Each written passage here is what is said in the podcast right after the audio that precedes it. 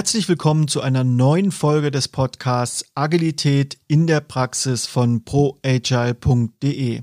Mein Name ist Christian Müller und ich freue mich, dass du wieder mit dabei bist. Heute ist bei mir Gerrit Beine zu Gast. Er ist 40 Jahre jung und lebt in Blauen in Sachsen. Er bezeichnet sich selbst als Softwarephilosoph und arbeitet schwerpunktmäßig als Softwarearchitekt und Managementberater für die Firma InnoQ. Mit ihm werde ich mich über das Thema unterhalten, was passiert, wenn wir alle Führungskräfte abschaffen würden. Wie du merkst, ein relativ provokanter Titel und ich wünsche dir ganz viel Spaß beim Zuhören.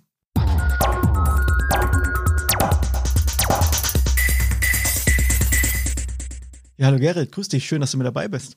Hallo, danke für die Gelegenheit zum Austausch. Wir haben uns ja einen relativ provokanten Titel ausgesucht. Was ist denn deine Meinung? Was würde denn passieren, wenn man alle Führungskräfte abschafft? Das äh, ist eine ganz, ganz hervorragende Frage und ähm, sehr, sehr viele Antworten aus meiner Sicht. Ähm, die einen, die sagen, ähm, die Welt wird wunderbar, die anderen sagen, die Welt wird im Chaos versinken und einige meinen, es würde gar nichts passieren. Ich glaube, es kommt ein bisschen darauf an, in welchem Kontext ich das tue, in welchem Kontext ich Führungskräfte abschaffe. Ich unterscheide immer zwischen der formalen Führung und dem, was tatsächlich situativ an Führung passiert. Und es gibt durchaus Organisationen, die ganz erfolgreich damit waren, äh, ihre formalen Führungspositionen abzuschaffen. Das sind aber in der Regel Organisationen, die mit dem situativen, mit dem informellen Führen sehr, sehr bewusst umgehen können. Wenn ich das schaffe, mit dem informellen bewusst umzugehen, dann könnte ich mir tatsächlich vorstellen, dass das eine, eine, gute, äh, eine gute Gelegenheit ist und ein guter Entwicklungsschritt für ein Unternehmen. Auf der anderen Seite, wenn ich mir der ähm, informellen Effekte von sowas nicht bewusst bin, dann kann es tatsächlich sein, und das glaube ich auch ähm, durchaus in der einen oder anderen Stelle schon gesehen zu haben, ähm, dass ich dann äh, tatsächlich Chaos produziere und äh, die Menschen in der Orientierungslosigkeit verloren gehen. Also vielleicht müssen wir erstmal zwischen informeller und formeller Führung unterscheiden. Also die formelle Führung meint ja die Aufbauorganisation, jemand hat einen bestimmten Titel und hat dafür einen ganz bestimmten Verantwortungsbereich. Es gibt Menschen, die ihm berichten, die ihm unterstellt sind oder ihr.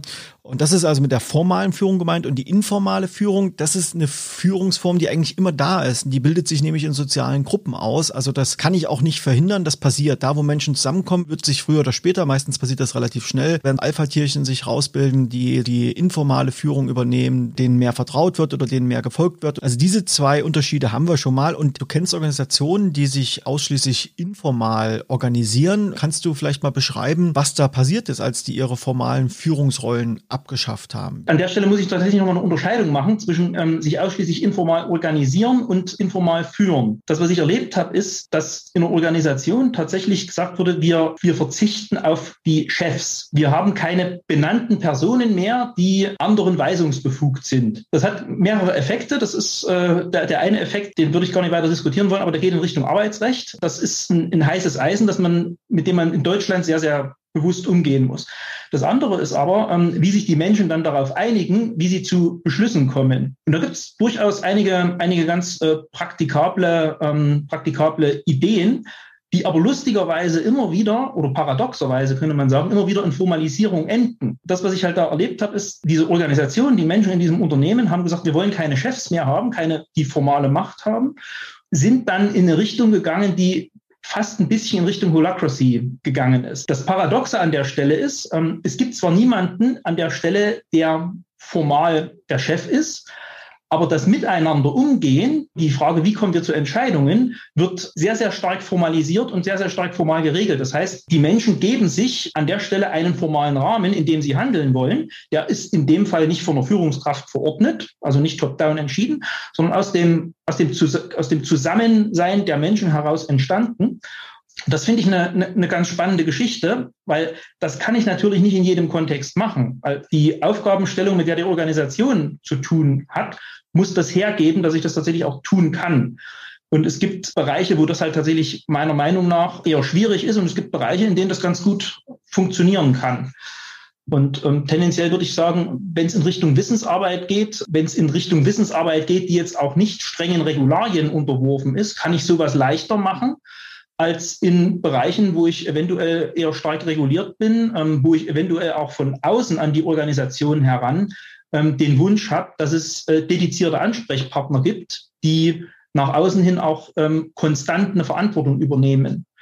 Ja, das kann ich dann mit, äh, mit den formalen Führungskräften viel leichter abbilden und ähm, der, der, die Organisation dadurch auch wieder ein Stück weit entlasten. Aber ich fand es tatsächlich ganz, ganz spannend, sowas mal mit, äh, mit anzusehen, wie, wie sowas entsteht, um halt auch festzustellen, das geht schon, wenn es zum Kontext passt. Aber bevor wir dann nochmal den Schwenk machen in Richtung formaler Führung, würde mich interessieren, was hat denn die Organisation davon, die formalen Führungskräfte abzuschaffen. Und bei dem Beispiel, die so in Richtung Holacracy gegangen sind, was haben denn am Ende die Kunden dieser Unternehmen oder auch die Mitarbeiter davon, das zu tun? Es muss ja einen Grund geben, warum es sinnvoll ist, das zu tun. Da bin ich mir ehrlich gesagt gar nicht sicher, dass es den Grund wirklich geben muss. In dem Fall würde ich äh, behaupten, ähm, da ist das Thema ähm, Arbeitgebermarke der, der wesentliche Treiber, der dahinter steht.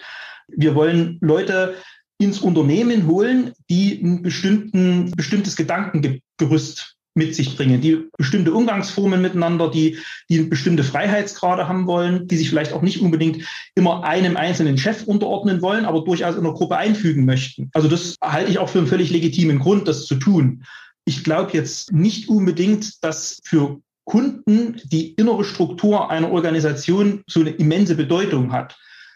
Indirekt vielleicht wieder, weil vielleicht in der Organisation ähm, ein, ein höherer Austausch äh, stattfindet, äh, die Leute mehr Experimente wagen, mehr, mehr Dinge ausprobieren, mehr interagieren, mehr Ideen austauschen und ich dann als Kunde indirekt vielleicht verbesserte Services erlebe oder die Produkte ja, facettenreicher sind, innovativer sind. Aber das sind alles Indirektionen, die, auf, auf die dann die Organisationsform, die Organisationsstruktur und auch die Führungsstruktur vielleicht sich auswirkt. Wie gesagt, also den direkten Zusammenhang würde ich unterstellen, ähm, den, den würde ich da gar nicht so sehr, so sehr sehen. Jetzt sind wir ja beide in dem agilen Kontext unterwegs und werden mit der Frage konfrontiert, gibt es denn nicht vielleicht zu viel Hierarchie in Unternehmen und auch in der agilen Community wird es ja in Teilen propagiert, dass es äh, sinnvoll wäre, formale Führungskräfte entweder massiv zu reduzieren oder abzuschaffen. Was glaubst du denn, würde denn ganz konkret passieren in Unternehmen, wenn man von heute auf morgen die formalen Führungsrollen einfach auflöst? Also wenn ich das völlig unvorbereitet tue und quasi das wirklich von jetzt auf gleich entscheide, dann bin ich mir ziemlich sicher, dass es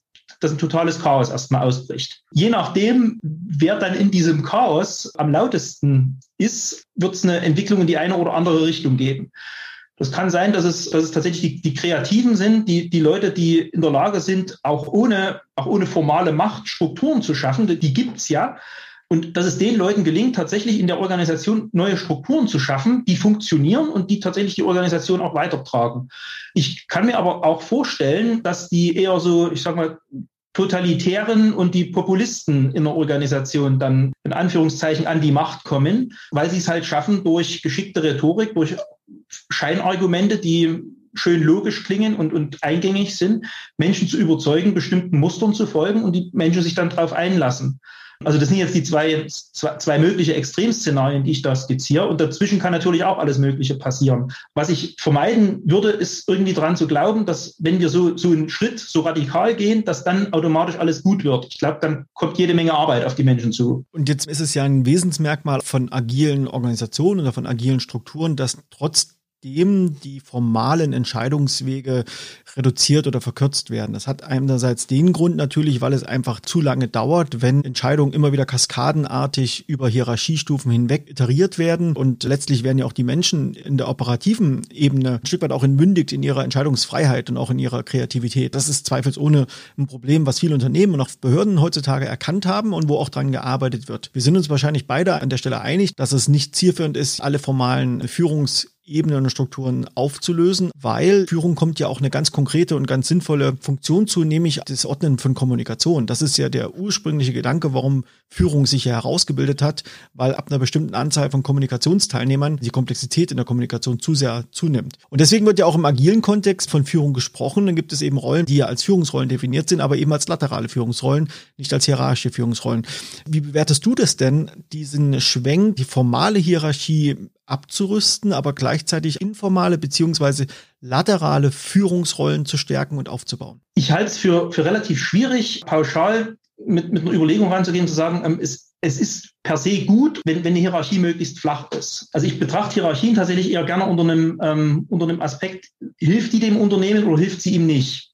Und welche Aspekte der Hierarchie helfen oder stören das Unternehmen? Und ich würde auch unterscheiden zwischen einer lateralen Führung und einer informellen Führung. Weil auch bei der lateralen Führung ist es durchaus klar, ähm, dass ich in der Führungsrolle bin. Mein Team weiß, dass ich als Scrum Master für bestimmte Themen in der Führungsrolle bin oder auch als Product Ownerin, je nachdem, ähm, was ich halt, äh, was, was mein Job gerade ist. Das Team ist sich dessen durchaus im Klaren, weiß aber, dass ich keine formale Macht habe in dieser Rolle. Was anderes ist es aber dann, was in dem Team passiert. Das habe ich in der Zeit, als ich als Scrum Master unterwegs bin, ganz, ganz häufig erlebt, dass je nachdem, worauf jetzt ein Backlog-Item sich fokussiert hat, welche Fähigkeiten für das Umsetzen eines Backlog-Items stärker gefordert waren, jemand anders aus dem Team für dieses Backlog-Item in die Führungsrolle gegangen ist und tatsächlich im, im Sprint-Planning oder auch im, im Doing dann in der Umsetzung einfach in, in die Führung des Teams gegangen ist. Ähm, das, ich hatte Teams gehabt, da war das jeden Tag irgendwie jemand anders, weil die jeden Tag an einem anderen Thema gearbeitet haben, wo die Fähigkeiten der betreffenden Person wichtiger waren als, ähm, als das andere. Und ähm, das äh, ist was, ähm, ich glaube, das, das ist in so, einem, so einem Kontext wie das, wofür ja Scrum gedacht ist, ne? Produktentwicklung mit einem hohen Anteil von von Unsicherheit, ist das was, das ist immens wichtig, dass die Leute das können und dass die Leute damit umgehen können, dass immer mal jemand anders in der, in der Führungsrolle ist. Ähm, ich würde aber tatsächlich das nicht mit lateraler Führung gleichsetzen. Also ich würde das bewusst nochmal trennen. Wir haben ja festgestellt, dass sozusagen Führung auch Kommunikation ordnen soll. Das hat also eine ganz klare Funktion, das ist wissenschaftlich darstellbar. Wenn wir an der Stelle sind, haben sich Themen oder Dinge herauskristallisiert mit der Zeit, dass plötzlich Führungskräfte also nicht nur Kommunikation ordnen, sondern auch fachliche Entscheidungen treffen. Dass zum Beispiel, wenn ich ein Team habe von zehn Menschen und ich selber nehme mir aber das Recht heraus, dass ich die letzte fachliche Entscheidungsgewalt habe dann würde das ja bedeuten, dass ich derjenige bin in diesem Team, der das meiste Wissen hat, der die meisten Fähigkeiten in sich vereint, was bei einer Anzahl von zehn Menschen nicht der Fall sein kann. Das widerspricht jeder Logik. Ja, wie bewertest du denn diesen Aspekt von formaler Führung? Da glaube ich, da ist speziell in unserem Kulturkreis im Laufe der letzten 100 Jahre an irgendeiner Stelle was massiv schiefgegangen. Also ich benutze da ganz gerne ein, ein uraltes Modell, anhand dessen sich das Problem ganz gut erklären lässt. Das ist ein Modell mit dieser Idee Ablauforganisation und Aufbauorganisation die Idee, diese Dinge zu trennen, ist aus meiner Sicht was extrem Wertvolles. Ich kann nämlich sagen, es gibt Dinge, die, für die brauche ich eine Aufbauorganisation, für die brauche ich eine organisationale Struktur, damit sich Menschen orientieren können. Und ich brauche eine Ablauforganisation, wo wirklich die Wertschöpfung stattfindet. Und ich weiß nicht, wann das passiert ist, aber irgendwann ist es passiert, dass die Karrieren im Unternehmen an Positionen in der Aufbauorganisation geknüpft wurden. Und dass Menschen, die ihre Leistung eigentlich in der Ablauforganisation, also im Schaffen der echten Werte bringen, plötzlich Karriereoptionen nur noch durch Aufstieg in der Positionen in der Aufbauorganisation wiederfinden konnten. Ich glaube, dass halt tatsächlich Menschen, die ursprünglich aus dem fachlichen Kontext kommen, ihre, ihre Karriere weiterentwickeln wollen, was aus meiner Sicht auch völlig legitim ist. Die haben einen guten Job gemacht und wollen das honoriert wissen von der Organisation, haben aber nur die Chance, in die Aufbauorganisation zu gehen, und sehen sich dann dem Hierarchieparadox ausgesetzt, dass sie, dass sie gerne wirken würden, aber in der Hierarchie halt eigentlich nur dann wirken können, wenn sie möglichst nichts tun. Wenn alle anderen wissen, der könnte jederzeit entscheiden, er tut es aber nicht, weil er wird die zweitbeste Entscheidung treffen. Und dann kommt halt genau dieses, platt gesagt, das alte weiße Männerdenken zum Tragen. Ne? Wer, wer, wer kann es am besten? Und ich muss immer noch beweisen, dass ich, auch wenn ich ähm, der Silberrücken bin, noch der, der, der stärkste, klügste und schnellste im Denken bin fange dann halt an, als Hierarch Entscheidungen zu treffen, die meinem Team in die Parade fahren. Und da, das ist aus meiner Sicht das, was ganz häufig schief geht. Also das ist keine grundlegende Fehlfunktion von Hierarchie. Das ist, glaube ich, eher ein Nichtbewusstsein, wie diese Zusammenhänge in Organisationen sind, die ganz, ganz vielen Führungskräften fehlen.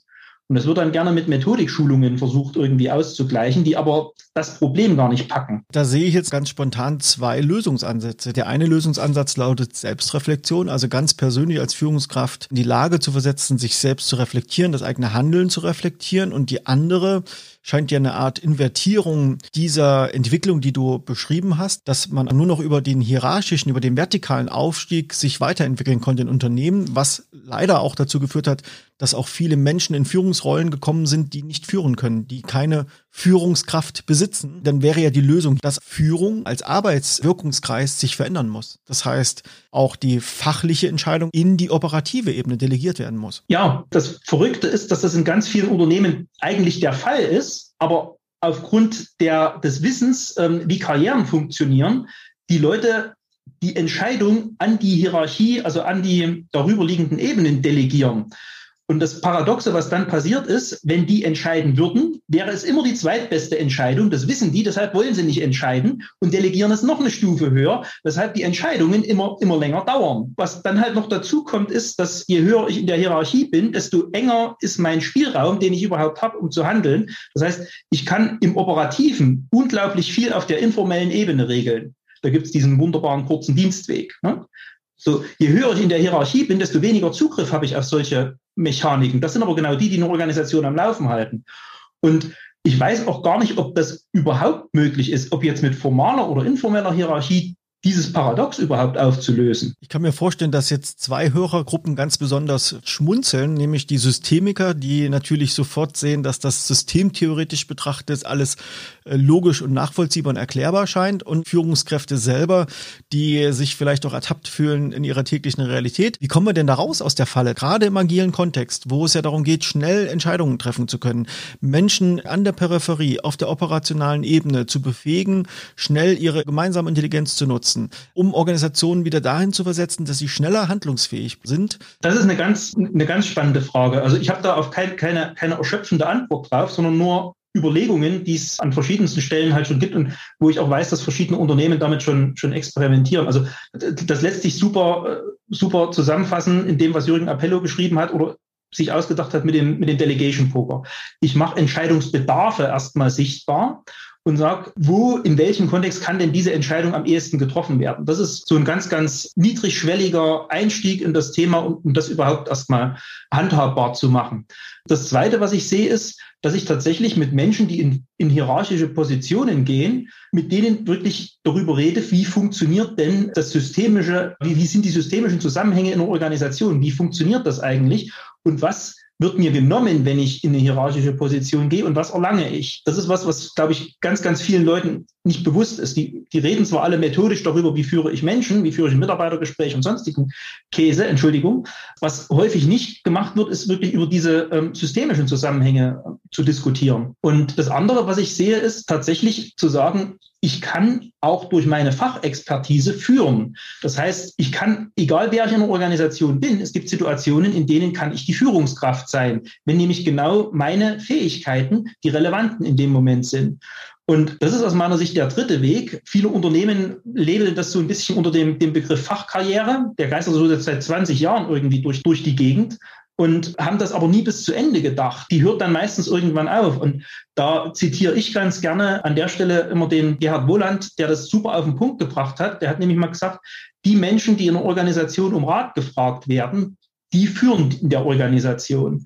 Und ich glaube, besser kann man es an der Stelle nicht zusammenfassen. Kann mir aber vorstellen, mit den drei Ideen kann man, glaube ich, als Organisation schon eine ganze Ecke vorwärts kommen und schon einiges, äh, einiges erreichen in dem Zusammenhang. Ich ziehe mal aus deinen Antworten raus. Eine Lösung könnte sein, statt sich vermehrt auf die vertikale Karriereentwicklung in einem Unternehmen zu fokussieren, es vielleicht auch ganz sinnvoll wäre, die horizontale Karriereentwicklung wieder in den, in den Mittelpunkt zu rücken, dass Menschen sich in ihrer fachlichen Laufbahn weiterentwickeln können, ohne den Zwang über den hierarchischen Aufstieg gehen zu müssen. Da wäre wahrscheinlich vielen schon geholfen und gleichzeitig auch von formalen Führungskräften die Bereitschaft notwendig ist, das situative Führen. Der Wohland spricht ja auch von Höchstleistern, zu akzeptieren, dass es Höchstleister im Unternehmen gibt und diese Menschen, die situativ um Rat gefragt werden, die in bestimmten Situationen kontaktiert werden, den Menschen auch den Raum zu geben, auch Entscheidungen zu treffen, sich das organisieren zu lassen und sich da als Führungskraft letztlich auch nicht im Ego gekränkt zu fühlen, wenn man nicht selber gefragt wird, sondern das eher laufen zu lassen, weil es eine hohe Funktionalität hat. Genau. Und also wie gesagt, also da kann man bei, bei Gerhard Wohland tatsächlich ganz, ganz viel darüber lernen, in welche Richtung man da denken kann. Der hat da ja mit seinen, mit seinen Denkzetteln einige Ideen gegeben. Was ich da halt auch ganz bei seinen Ideen immer ganz, ganz spannend finde, ist, der macht keine absoluten Lösungen daraus und sagt, äh, die, die Hierarchie ist schlecht oder so. Wir müssen sie auflösen, sondern er sagt, ja, die hat unter den Gesichtspunkten ist die funktional, unter anderem ist sie dysfunktional. Und sagt dann halt, ich muss halt erkennen können, wann ist das eine und wann ist das andere aktuell. Und das ist was, wo ich glaube, wo, wo wir mehr Menschen und auch als Agile Coaches, wo wir mehr Menschen befähigen müssen und mehr Menschen dabei helfen müssen, genau das äh, erkennen zu können. Ich glaube, dass das ein sehr schönes Denkangebot ist, was du hier den Hörerinnen und Hörern unterbreitest, dass man unterscheiden sollte zwischen funktionalen und dysfunktionalen Anteilen von Hierarchie und Führung und eben nicht pauschal das eine oder das andere bevorzugen oder ablehnen sollte.